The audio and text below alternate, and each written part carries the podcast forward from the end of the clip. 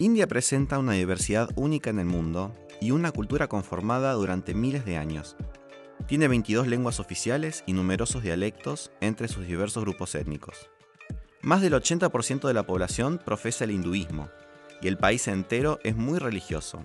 pero aún así es constitucionalmente laico. El 13% de sus habitantes profesa el Islam, lo que implica unos 150 millones de personas.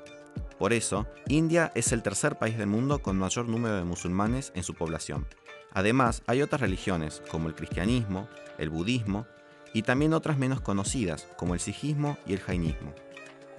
A pesar de poseer una cultura milenaria, la República de la India es un estado relativamente joven, recién logró su independencia hace 72 años. Es uno de los seis países más grandes del mundo y también uno de los más poderosos económicamente. Para el año 2030 será una de las tres mayores economías del mundo, junto con China y Estados Unidos. Sus casi 1.400 millones de habitantes lo hacen el segundo país más poblado después de China, aunque se calcula que en pocos años será el primero. Soy Max Popse y hoy, en Te Cuento Asia, hablamos de la democracia más grande del mundo, India.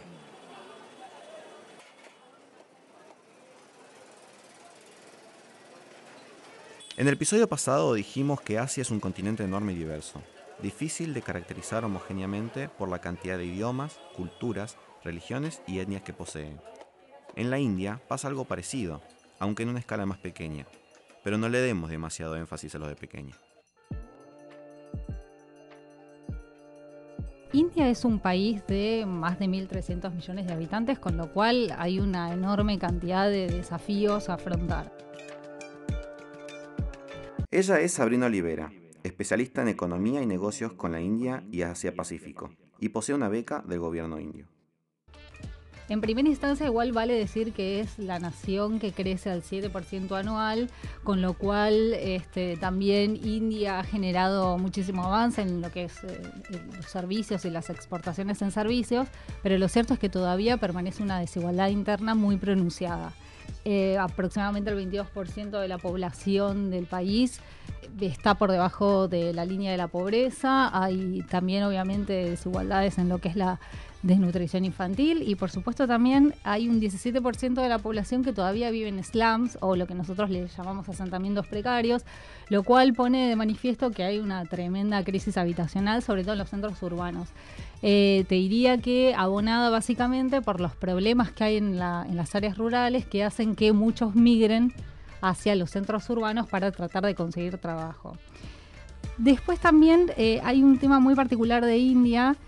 que em, se lo conoce como bonus demográfico. En realidad eh, hay 600 millones de habitantes de India que son jóvenes, con lo cual son una fuente de trabajo enorme pero ¿cuál es el problema? Que no hay una creación de empleo sostenida,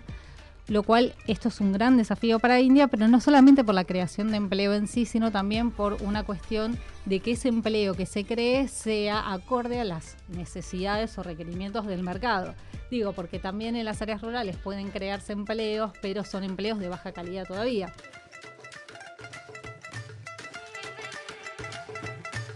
Ella es Lía Rodríguez de la Vega, del Comité de Asuntos Asiáticos del CARI. Es licenciada en Estudios Orientales y doctora en Relaciones Internacionales de la USAL.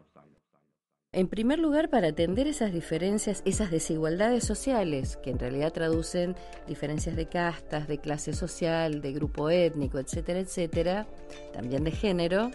hay un, primer espacio operativo que el Estado indio nominó desde la década del 50, que es un programa de discriminación positiva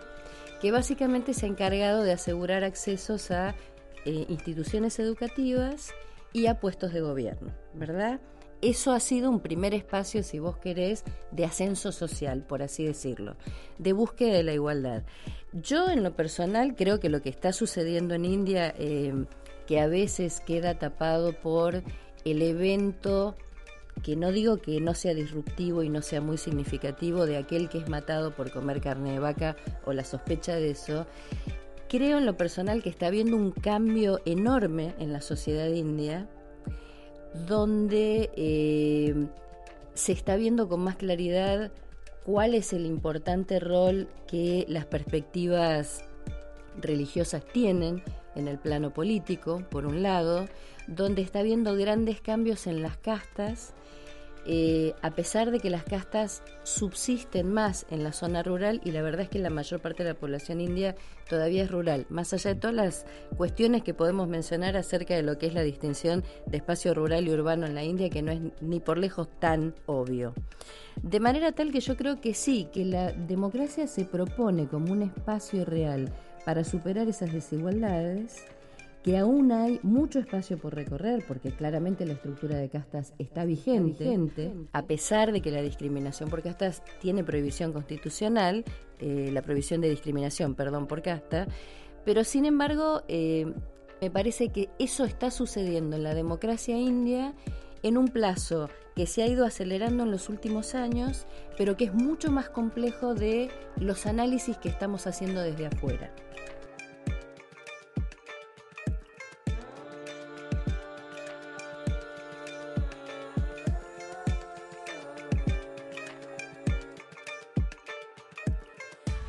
Uno de los actores centrales de la vida política india es el Partido del Congreso, que fue organizado en torno a las familias Nehru y Gandhi, quienes gozaban del prestigio que les había dado el haber liderado la lucha por la independencia. Sin embargo, en los últimos años fueron perdiendo peso y en la actualidad el primer ministro es Narendra Modi, un líder nacionalista hindú que está cambiando la política india y la paz entre musulmanes e hindúes que conservaba el laicismo del Partido del Congreso. Sobre esto nos cuenta Ezequiel Ramoneda,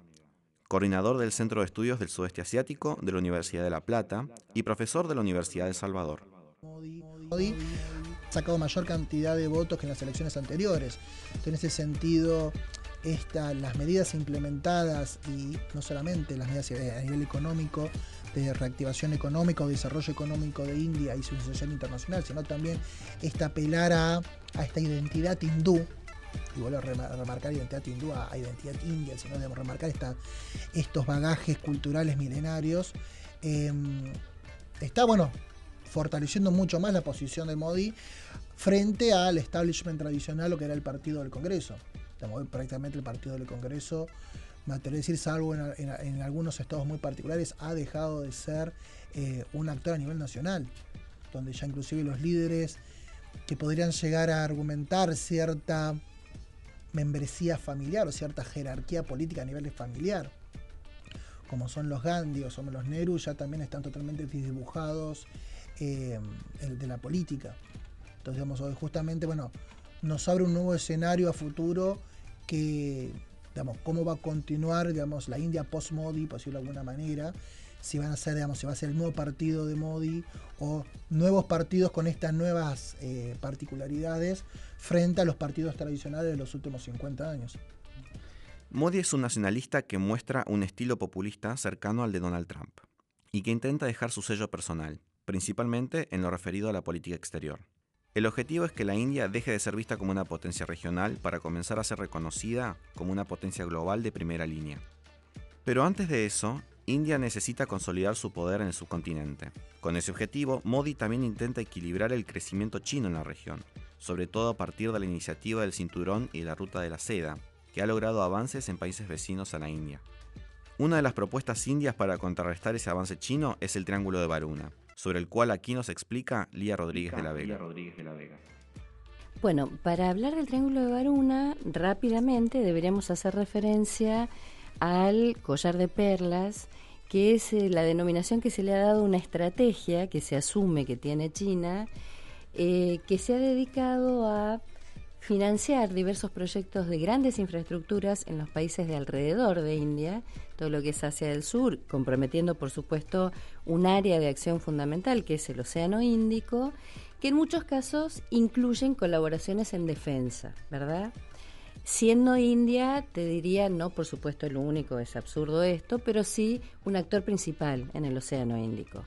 Entonces, se ha empezado a hablar, a poner la, etiqueta a distintas estrategias, por ejemplo, el collar de diamantes para contestar y contener a China, y otro ha sido eh, el hablar del Triángulo de Varuna, que es un concepto, por así decirlo, que surge de un colega africano que reside trabaja y hace investigación en Canadá,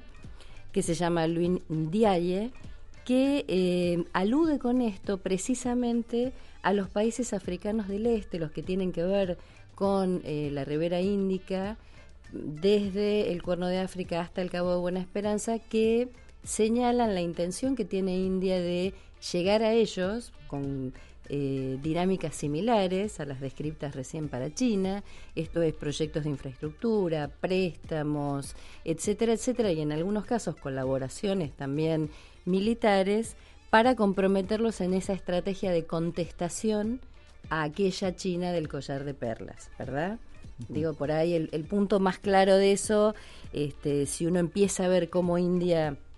contesta esa estrategia, uno podría decir, bueno, hay un acuerdo con la base naval de Changi en eh, Singapur, eh, con el puerto de Sabang en Indonesia, hay un acuerdo para desarrollar una base naval en la isla de Asunción, en Seychelles. Este, India también aprovecha, entre comillas, y dicho el mejor modo, eh, como un pivote en determinados países esta fuerza de tener ya una colonia eh, integrante de origen indio de esa sociedad local. Pero el principal problema del país en materia exterior sigue siendo con su vecino Pakistán, particularmente en la zona de Cachemira, donde reaparecieron grupos terroristas ligados al radicalismo islámico. En este sentido, el liderazgo de Modi es acusado de romper la convivencia interétnica y el laicismo estatal para ejercer una supremacía hindú y discriminar a las minorías, especialmente a la musulmana. Aquí de vuelta, Ezequiel Ramonega. No hay que olvidarse que la mayor minoría musulmana en el planeta, en un país no musulmán, está en India. básicamente, el 20% de la población musulmana del planeta está en India, más de 350 millones de musulmanes están en India, sin considerar que tiene a dos eh, países limítrofes de una importante población musulmana como son Pakistán y Bangladesh.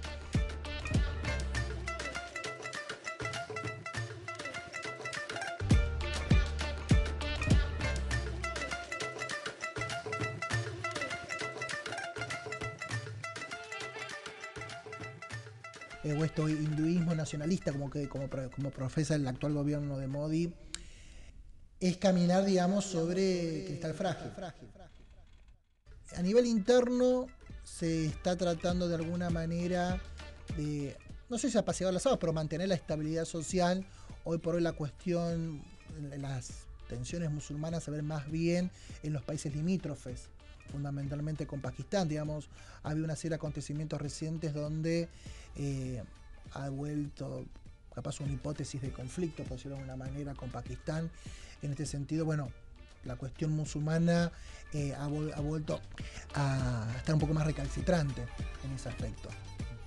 Más allá de lo que ocurre fronteras afuera, el gran desafío de Modi es en su propio país.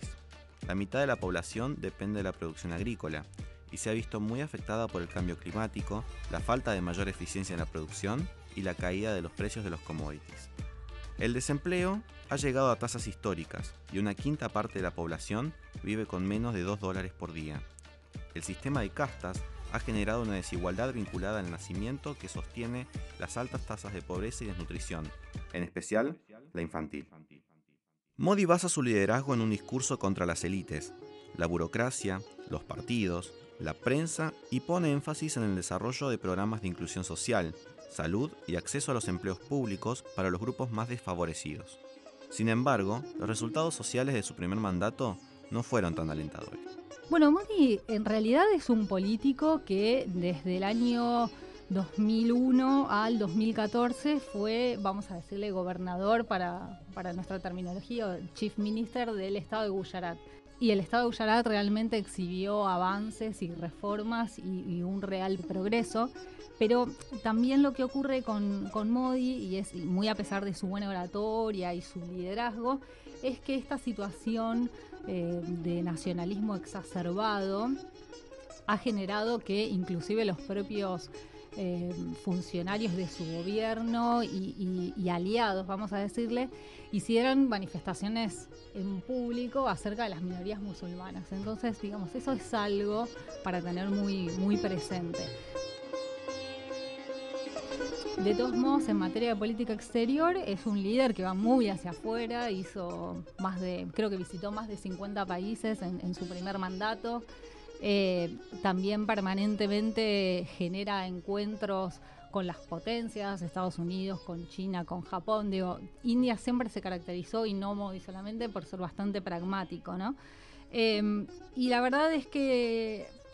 en el, año pasado, en el 2018, en algún momento se pensó que el liderazgo de Modi flaqueaba un poco porque algunas elecciones no le habían resultado muy favorables y sin embargo en estas últimas elecciones dio un batacazo, o sea, realmente eh, logró la, la mayoría de los escaños del Parlamento, pero en un primer momento se pensó que iba a necesitar de algunas alianzas y la verdad es que si él necesitaba 272 escaños para alcanzar la mayoría, con las alianzas logró 348. Eh, esto entiendo que lo va a habilitar a generar las reformas que él en su, en su mente está teniendo. De todos modos, eh, por lo menos en su primer mandato, eh, instrumentó diversas políticas públicas muy resonantes, entre ellas el Make in India, que es un, un plan, un programa que tiene por finalidad eh, que se genere inversión en 25 sectores que India considera estratégicos. Eh, también otro programa que se llama Good and Services Taxes, que vendría a ser una especie de simplificación eh, de impuestos o, la simplificación del sistema tributario en realidad del país. se han anunciado también planes de infraestructura para precisamente mejorar la logística y que India sea todavía más competitivo. Y también en el 2016, bueno, él fue responsable de la desmonetización, que se le llamó a esta acción que tuvo él eh, de anunciar la retirada en circulación de los billetes de mayor denominación. Y esto generó todo un tema porque incluso la economía al año siguiente ralentizó bastante. Pero bueno, India se recuperó, así que lo que se cree, básicamente por los resultados que que obtuvo el mes en mayo del 2019 y por este, todo el respaldo que evidentemente tuvo es que van, van a continuar estas reformas y las inversiones, ¿no? Generar que India eh, reciba inversiones, entiendo. ¿Podrá India terminar con sus problemas históricos sin abandonar el camino democrático que transita desde 1947? ¿Es el discurso de Modi apenas una estrategia para mantener el poder por la imposibilidad de lograr cambios reales en favor de la población más desprotegida? Como ocurre en un mundo globalizado, las respuestas a estas preguntas, sean las que sean, impactarán mucho más allá que solo en los habitantes del país.